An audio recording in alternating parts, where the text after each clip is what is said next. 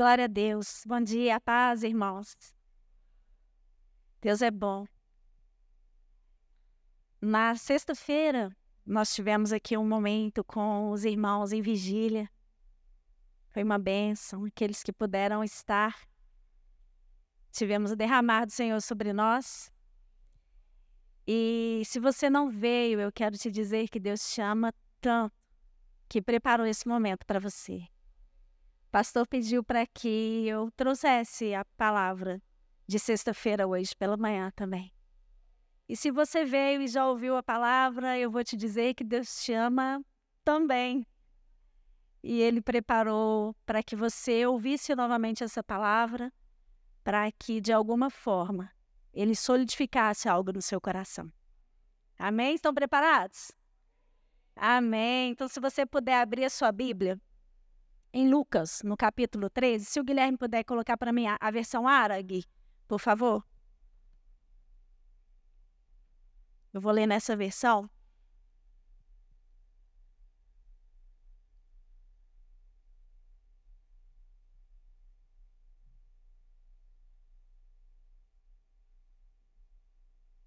É, Lucas 13, a partir do verso 10.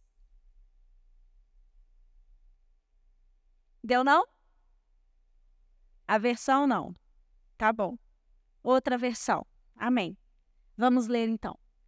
É, no 10, Gui, por favor. É 13. 13 e 10.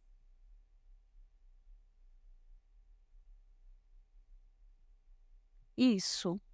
Ora, ensinava Jesus no sábado numa das sinagogas. E veio ali uma mulher possessa de um espírito de enfermidade Havia já 18 anos. Andava ela encurvada, sem de modo algum poder endireitar-se. Vendo-a, Jesus chamou-a e disse-lhe: Mulher, estás livre da tua enfermidade. E impondo-lhe as mãos, ela imediatamente se endireitou e dava glória a Deus. O chefe da sinagoga, indignado de ver que Jesus curava no sábado, disse à multidão: Seis dias há em que se deve trabalhar. Vinde, pois, nesses dias para serdes curados, e não no sábado. Disse-lhe, porém, o Senhor: Hipócritas, cada um de vós não desprende da manjedoura no sábado o seu boi ou o seu jumento para levá-lo a beber? Por que motivo não se devia livrar deste cativeiro em dia de sábado esta filha de Abraão, a quem Satanás trazia presa há 18 anos. Tendo dito ele estas palavras, todos os seus adversários se envergonharam. Entretanto, o povo se alegrava por todos os gloriosos feitos que Jesus realizava. Nós vemos aqui nesse texto uma mulher que estava com uma enfermidade que a deixava encurvada. Mas Jesus ali, ao ser é, questionado e até os responsáveis por aquela sinagoga ficarem indignados com a cura que ele havia sido realizado, Jesus falou que aquela mulher estava presa em um cativeiro e ela foi livre naquele dia. Jesus é o Senhor do sábado, é o Senhor de todos os dias. Ele não vai escolher dia para nos libertar e hoje pode ser o dia da sua libertação. Quando a gente olha então para essa mulher presa num cativeiro, a gente precisa entender o que é cativeiro.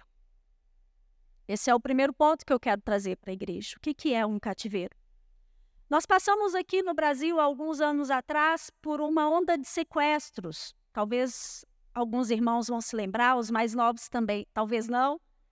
Mas naquele momento em que haviam sequestros no Brasil e a polícia estourava algum cativeiro, vocês se lembram aí da imagem daquele cativeiro?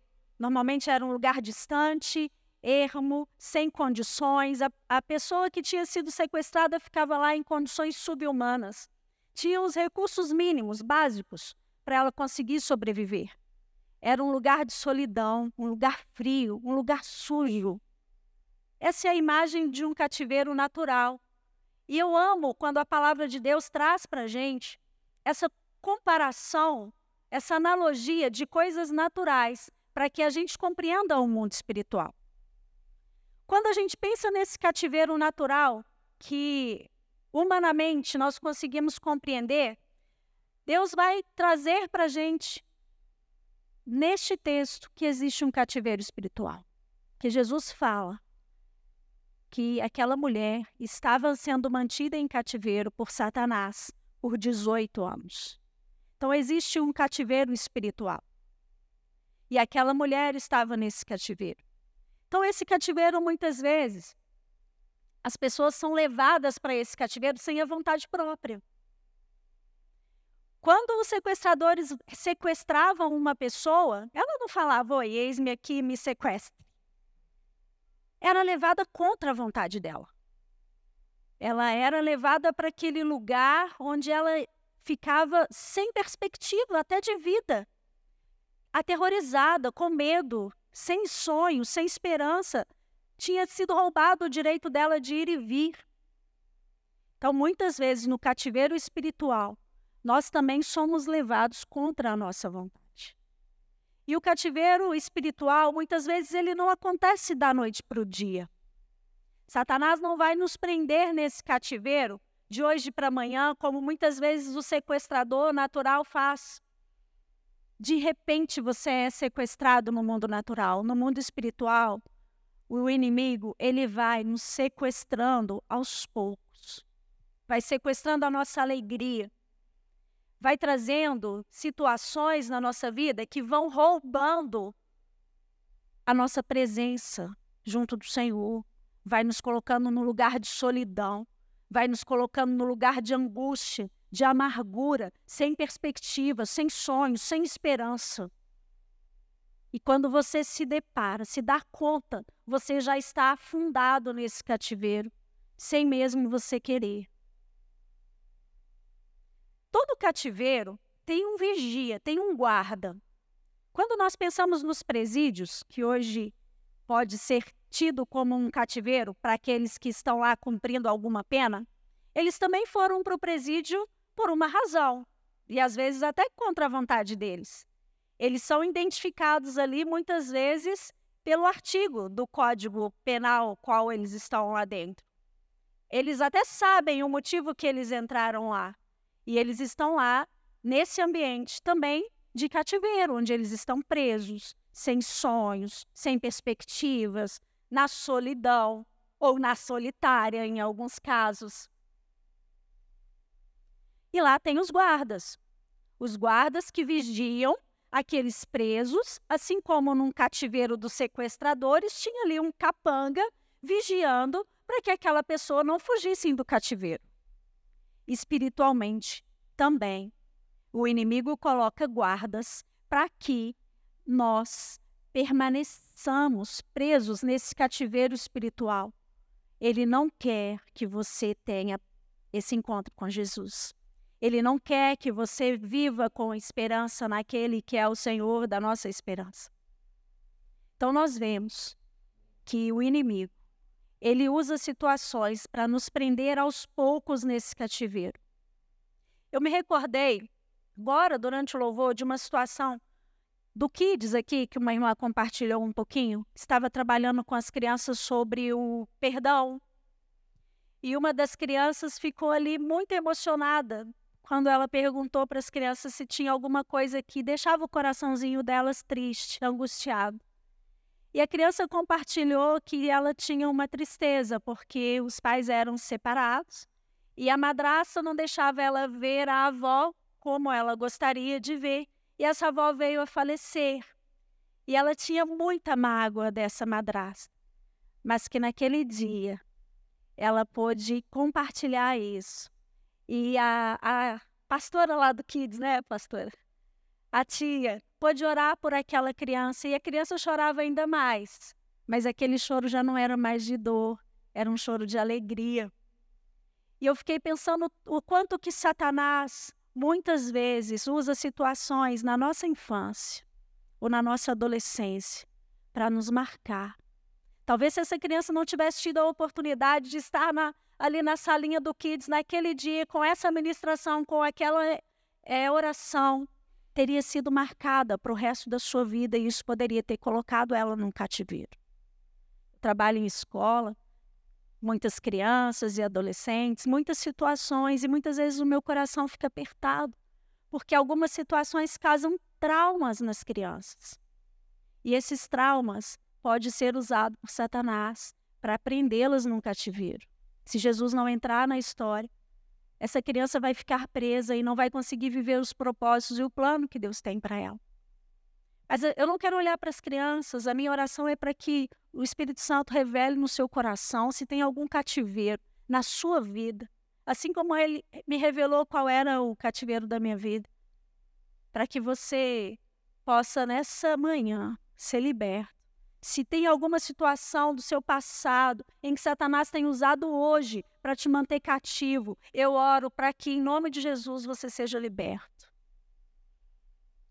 Mas vamos olhar para o cativeiro dessa mulher, essa mulher encurvada do texto que nós lemos. Essa mulher estava ali, encurvada, não andava direito, ela só conseguia ver o chão, ela não conseguia ver as coisas do alto. Quando a gente faz essa comparação, essa mulher que andava encurvada, olhando para as coisas do mundo, ela não tinha perspectiva das coisas do céu. Ela estava ali por 18 anos, andando encurvada. Pensa nas atividades de casa, nós que somos mulheres. A mesa, naquela época, no tempo de Jesus, não era mesa com cadeiras como nós temos hoje, era uma mesa no chão, onde as pessoas precisavam se assentar ali. Como que aquela mulher ia conseguir servir, se assentar à mesa para fazer uma refeição, preparar o alimento? Olha quantas dificuldades essa mulher passou. Eu vi uma pregação do pastor Lucinho falando dessa mulher encurvada, o quanto que um homem encurvado numa família é apenas um homem encurvado. Uma, uma criança encurvada numa família é uma criança encurvada. Mas uma mulher encurvada numa família é uma família inteira encurvada, porque é uma mulher que dá o tom da família. Imagina o tom. A Bíblia não fala se essa mulher era casada ou não, mas se ela tinha uma família, como que ela poderia endireitar toda essa família? A mulher sabe edifica a sua casa uma mulher sem perspectiva. Mas era uma mulher que ela não tem o seu nome revelado aqui. A Bíblia não fala o nome dela, fala a cura de uma mulher encurvada. Mas essa mulher encurvada traz para a gente um exemplo muito grande de perseverança. Porque por 18 anos ela andava encurvada, mas ela ia até a igreja. O texto vai falar que ela foi em uma sinagoga nesse dia. E Jesus estava na sinagoga. A sinagoga naquela época era semelhante às nossas igrejas hoje.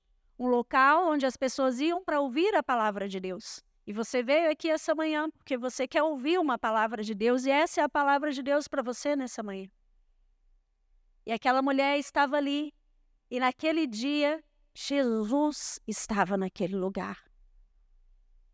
E aquela mulher, que não tem um nome identificado na Bíblia, foi chamada por Jesus como filha de Abraão. Provavelmente aquela mulher foi muitas vezes para aquele culto, como diz aquele louvor, né? Se o Gui conseguir colocar a letra dele aí para me ajudar aqui. Ela ia lutando contra todas as vozes. Eu, eu luto contra as vozes que me dizem que eu não sou capaz. Contra enganos que me dizem que eu não vou chegar lá. Meus altos e baixos nunca vão medir meu valor. A tua voz me lembra e me diz que realmente sou. Diz que amado sou, sem que eu me sinta assim. Diz que sou forte quando há fraqueza em mim e que seguro estou, se frágil me sentir. E que não estou só, pois eu pertenço a ti. Essa mulher, ela devia ir andando aqueles 18 anos falando isso. Eu sou amada por Deus. Eu pertenço a Deus mesmo todos dizendo que eu não sou capaz. O que o Senhor fala a meu respeito é diferente disso. Eu não sou frágil, eu sou forte no Senhor.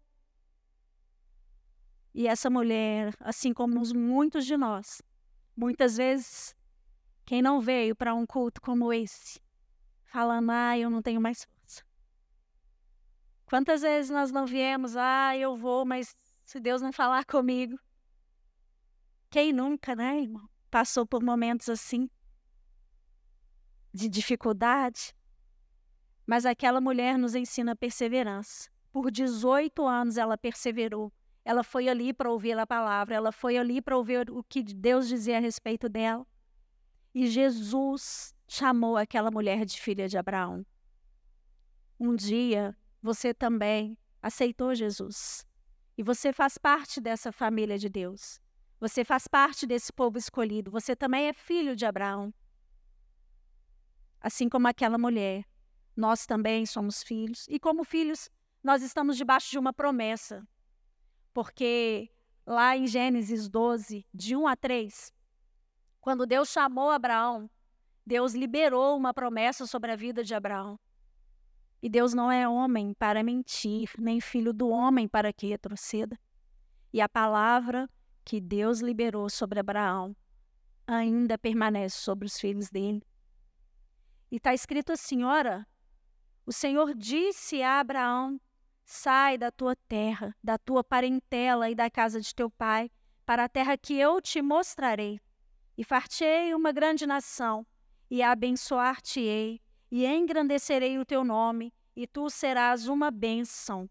E abençoarei os que te abençoarem, e amaldiçoarei os que te amaldiçoarem, e em ti serão benditas todas as famílias da terra. Havia uma promessa sobre aquela mulher. Há uma promessa sobre você. Aquela mulher não estava desfrutando dessa promessa. E muitas vezes nós também não estamos desfrutando dessa promessa. Quantas vezes, talvez há uma semana, um mês, um ano, você esteja encurvado, dois anos, dez, cinquenta, dezoito, não estão desfrutando dessa promessa, mas continuam ouvindo a igreja. Você continua perseverando. E provavelmente você não sabe o que que tem feito você não desfrutar dessa promessa. Pode ser um cativeiro, um cativeiro lá da sua infância ou da sua adolescência, ou algum cativeiro de alguma situação que aconteceu na semana passada. Não importa quanto tempo você está no cativeiro, ao encontrar com Jesus na sinagoga naquele dia aquela mulher foi curada. Nós precisamos então discernir as causas desses cativeiros. Aquela mulher estava ali encurvada nesse tempo todo. E nós sabemos hoje, com todo o avanço da medicina, que podem ser causas naturais. Pode ser uma situação no corpo. Quantas vértebras tem na coluna? Pode ser alguma lesão. Pode ter sido uma hérnia de disco. Não sei o nome de todas as doenças possíveis que podem ocorrer na coluna, mas pode ser algo natural mas também pode ser algo espiritual. E no caso dessa mulher, não precisa nem de interpretação, não precisa nem de muita teologia, é só ler o que está escrito ali. Jesus falou que ela estava presa num cativeiro por Satanás. Então não era uma causa natural, era uma causa espiritual. Tem uma passagem em Êxodo 17, de 11 a 13, que mostra para gente o quanto o mundo espiritual influencia o mundo natural. Naquela, nesse texto, vou resumir aqui a história para vocês. O povo de Israel estava ali enfrentando as lutas para conquistar a terra prometida. Já era Moisés o líder daquela nação. E Moisés subiu ao monte para orar durante aquela batalha. E essa passagem vai nos dizer que Josué estava no vale, lutando contra os inimigos. E Moisés estava no monte erguendo as suas mãos. E enquanto Moisés estava com as mãos erguidas, o povo vencia a batalha no mundo natural.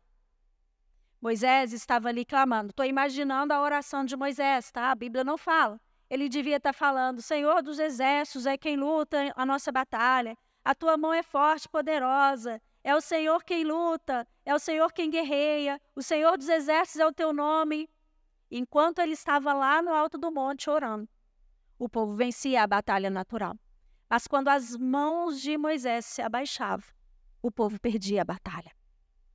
Arão e Ur estavam com ele nesse momento no alto do monte. E Arão e Ur, vendo essa situação, mão que levanta, mão que abaixa, povo de Israel vencendo, o inimigo vencendo, eles entenderam o quanto que o mundo espiritual que aquela oração e adoração de Moisés estavam influenciando naquela luta, naquela batalha, naquela guerra do povo no mundo natural. E eles então colocaram uma pedra para que Moisés se assentasse. Um ficou de um lado, o outro do outro, e Arão e Ur ergueram as mãos de Moisés durante toda aquela batalha. E o povo de Israel foi vencedor. Nós entendemos com isso que há uma guerra espiritual. Essa guerra espiritual está descrita em Efésios 6, 10. No verso 11, Gui, você pode colocar para mim? Efésios 6, 11. 11 e 12. Por favor. Vai dizer: Vistam-se com toda a armadura de Deus para poderem ficar firmes contra as ciladas do diabo. Porque a nossa luta não é contra o sangue e a carne, mas contra os principados e as potestades contra os dominadores deste mundo tenebroso, contra as forças espirituais do mal nas regiões celestiais. Se é um cativeiro natural causado por algo físico, nós vamos buscar a medicina. Mas se é um cativeiro espiritual, se você tem identificado sintomas no seu cativeiro, que com a medicina não tem encontrado uma solução, é um cativeiro espiritual e a nossa guerra não é contra carne e sangue. Nós precisamos identificar esses sintomas, percorrer o caminho até a causa desses sintomas. E então, nós vamos conseguir encontrar a solução para eles. E aquela mulher naquele dia encontrou a solução para esse cativeiro espiritual que ela vivia. Jesus veio para libertar os cativos. Esse é o ministério de Jesus. E João 8,32 vai dizer: E conhecerão a verdade, e a verdade os libertará. E aquela mulher conheceu Jesus naquela manhã. E ela foi liberta por ele. E Jesus, ele diz: Eu sou o caminho, a verdade e a vida. Aquela mulher encurvada teve um encontro com o Senhor que tem como ministério libertar. E ela foi liberta, ela ganhou vida. Se o Gui puder colocar para a gente Lucas 4, 17, nós vamos ver o que Jesus falou a respeito do ministério, do ministério dele. Lucas 4, 17 e 19. Então lhe deram o livro do profeta Isaías. Nesse contexto, Jesus estava em uma sinagoga também em outro dia, em outro momento. E Jesus abriu o livro e achou o lugar onde está escrito: O Espírito do Senhor está sobre mim, porque ele me ungiu para evangelizar os pobres. Enviou-me para proclamar libertação aos cativos e restauração da vista aos cegos, para pôr em liberdade os oprimidos e proclamar o ano aceitável do Senhor. Esse é o ministério de Jesus. Libertar os cativos. Jesus viu ali naquele dia de sábado uma mulher presa num cativeiro por Satanás. Se essa era a missão de Jesus, como não curá-la naquele sábado? Por que não curá-la naquele sábado? O que iria impedi-lo de curá-la naquele sábado? Mas o curioso é que nós vemos ao longo do evangelho Muitas pessoas que foram curadas sim por Jesus. E Jesus estabelecendo e cumprindo o ministério dele na vida de muitos. Por exemplo, tinha um cego à beira do caminho que ouviu falar que Jesus estava passando e aquele cego gritava: Jesus, filho de Davi, tem misericórdia de mim, ao ponto de incomodar e os discípulos mandarem ele calar a boca. Aquele cego pediu a cura para Jesus e Jesus o curou. Nós vemos também aquela mulher do fluxo de sangue, que foi até o encontro de Jesus, ela sequer podia estar ali naquele lugar, tinha uma multidão. E aquela mulher do fluxo de sangue falou: Eu vou só tocar na orla das vestes dele e eu vou ser curada. Mesmo que ela não tenha pedido, ela teve uma ação, uma atitude de ir até o lugar que Jesus estava e tocar nele. Mas a mulher encurvada, Fico imaginando, né, nós mulheres, quando tá com algum problema, você fica lá atrás, sentadinha lá no cantinho. Ninguém fala comigo, eu vou entrar por último e sair primeiro. Não quero ser vista por ninguém. Me deixa aqui no meu casulo. Não é assim, meninas? Os homens, né, pastor, nem se fala, então. Os homens normalmente não se abrem mesmo. Naturalmente. A mulher costuma falar um pouco mais, mas uma mulher, no momento de angústia, de amargura, encurvada, ela estava quietinha lá na sinagoga. Ela entrou para o culto daquela noite lá no fundo da igreja. Espero que ninguém me veja, deixa eu só ouvir aqui o que Deus diz a meu respeito, porque eu preciso disso. E depois eu vou voltar para casa encurvada. Mas naquele dia que ela entrou lá, Jesus estava lá. E Jesus olhou para ela. Aquela mulher não ficou abanando para Jesus, acenando. Ela não ficou gritando por Jesus. Ela não deu um passo em direção a ele. De onde ela estava, Jesus a viu. E Jesus chamou aquela mulher. Jesus a chamou, mesmo sem ter o nome revelado aqui. Filha de Abraão, vem cá, minha filha. Vem pertinho de mim aqui. Jesus nos trata individualmente. Ele não nos trata como uma multidão.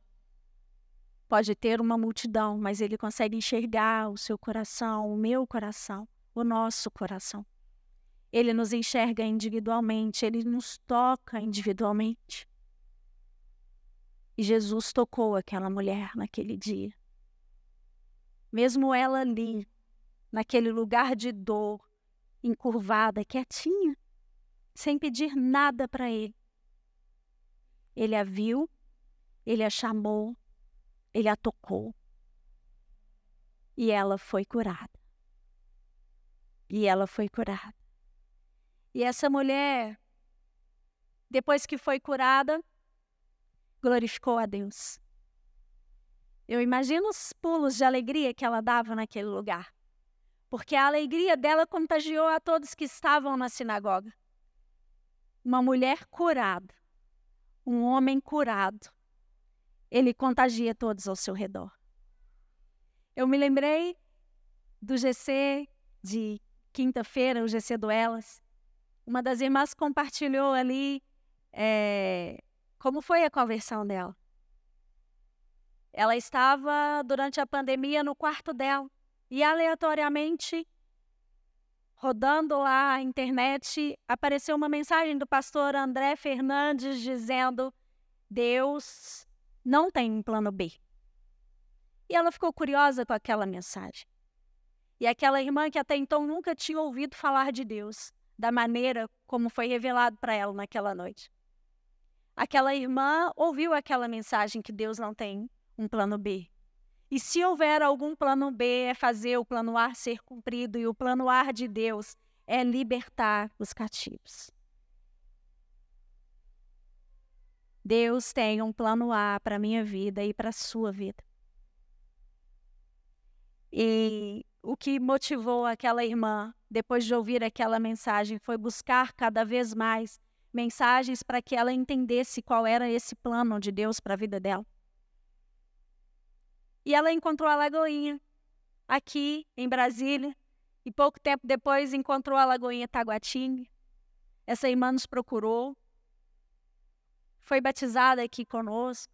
Está servindo. É uma benção. Deus tem um plano A para a sua vida. A libertação glorifica a Deus. E mesmo aqueles religiosos que estavam ali na igreja, na sinagoga naquele dia, ficaram indignados. A palavra vai dizer que o príncipe da sinagoga ficou indignado por Jesus ter curado no sábado. Eles eram religiosos, só conheciam um monte de leis, de regras e queriam cumpri-las. Eles não conheciam Jesus. Jesus estava ali, ao lado deles, fazendo um milagre. E eles estavam preocupados com regras. E muitas vezes na nossa vida vai acontecer isso. Às vezes Jesus vai entrar na sua vida, vai transformar a sua vida, e as pessoas que estão ao seu redor, às vezes até familiares, vão começar a te criticar. Permaneça firme como essa mulher e glorifique a Deus, e eles serão contagiados. Eles serão contagiados. Mas um dia, irmãos, eu também estive num cativeiro. Uma mulher encurvada. E a palavra que o Senhor trouxe para mim naquele momento foi metamorfose.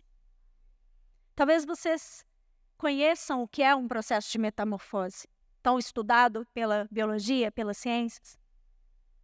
O processo de metamorfose é o processo de transformação de uma lagarta em borboleta. E uma lagarta, eu me assemelhava muito a ela, olhando para as coisas do mundo, rastejando, amarga. Às vezes as pessoas tocavam em mim e eram queimadas, assim como a lagarta, né? A gente sapeca, não é assim? Quem já foi sapecado por lagarta aqui? Eu já fui dói, né? Então, como aquela lagarta, o Senhor preparou um casulo para mim. E num momento da minha vida, há alguns anos atrás, eu passei por esse processo do casulo. E dentro do casulo, continuava encurvado, com dor, sozinha, amargurada, angustiada. Mas o, eu entendi que no processo de metamorfose, a transformação da lagarta acontece na forma e na estrutura. Na forma e na estrutura. É uma mudança que acontece de dentro para fora. Por exemplo, o aparelho digestivo de uma lagarta não é o mesmo aparelho digestivo de uma borboleta. Então, a, o Senhor fez uma mudança no meu interior, que foi refletida no meu exterior. E essa mulher encurvada estava ali presa naquele cativeiro. E o Senhor fez uma mudança na vida dela, no interior daquela mulher, que foi refletido no exterior dela. Ela ficou de pé, conseguiu ficar ereta, ela conseguiu olhar para as coisas do alto. Se naquele momento em que ela estava encurvada, nossa, o céu está tão lindo, gente, eu sou apaixonada pelo céu de Brasília. Cada dia Deus pinta ele de uma cor. Deus dá um pôr do sol diferente. Olha para o pôr do sol, como que aquela mulher encurvada conseguiria olhar para o pôr do sol? Ela teria que se deitar, mesmo assim, deitada, encurvada, ela não ia conseguir olhar para o alto. Mas ela foi endireitada. Ela conseguiu ficar ereta e olhar para as coisas do alto e glorificar a Deus por aquilo que ele tinha feito. E Deus fez isso comigo. Me tirou daquele lugar em que eu estava rastejando. Me transformou. E uma metamorfose aconteceu na minha vida. E a borboleta voou. E aí, pastor, a borboleta saiu de Belo Horizonte, veio parar aqui em Brasília. Mas a borboleta não para de voar. Eis-me aqui para onde o Senhor quiser me levar. Eu imagino que essa mulher, assim como a mulher que Jesus encontrou com ela no poço, a mulher samaritana, que encontrou a fonte da água viva. Aquela mulher, depois que Jesus se revelou a ela, saiu correndo pela cidade toda e ela anunciou quem era Jesus e toda aquela cidade se converteu. E assim como a mulher encurvada, glorificando a Deus e todos se alegrando ao redor dela. É o que o Senhor tem me impulsionado a fazer. Por onde eu estiver, onde eu passar, que o nome dele seja glorificado. Se o Senhor trouxe ao seu coração alguma memória, alguma lembrança, se você identificou algum sintoma de cativeiro na sua vida, nós queremos orar por você. Durante o louvor, o Bruno trouxe uma música que falou muito ao meu coração. Que as únicas cordas que nos prendam sejam as cordas do amor de Jesus. Que nós possamos ser presos pelo amor dele. Que as únicas cordas que nos amarram sejam as cordas do sacrifício de Jesus na cruz. Que as cordas deste amor nos deixam presas a Ele, para que nenhum outro cativeiro seja mais forte. Hoje, muitos cativeiros estão na mente, que haja uma renovação na nossa mente. Se o Bruno puder trazer novamente essa canção para a gente, Bruno. Que essa manhã o Senhor prepare essa cura para você. Mas se você ainda não falou, Jesus, eu quero que o Senhor seja o meu libertador, que você possa se decidir nessa manhã. Eu quero ser chamado filho de Abraão, filha de Abraão. E a palavra vai nos dizer que aquele que reconheceu o Senhor Jesus, ele faz parte da família de Deus. Se você ainda não reconheceu Jesus como seu Senhor e Salvador, se você não faz parte dessa família de Deus, se você se identificou preso no cativeiro e precisa dessa libertação, o primeiro passo é reconhecer Jesus como seu Salvador. Porque, como filho de Abraão, como filho de Deus, você tem uma promessa e uma herança que está sobre a sua vida. E Deus quer que você viva tudo o que Ele preparou para você.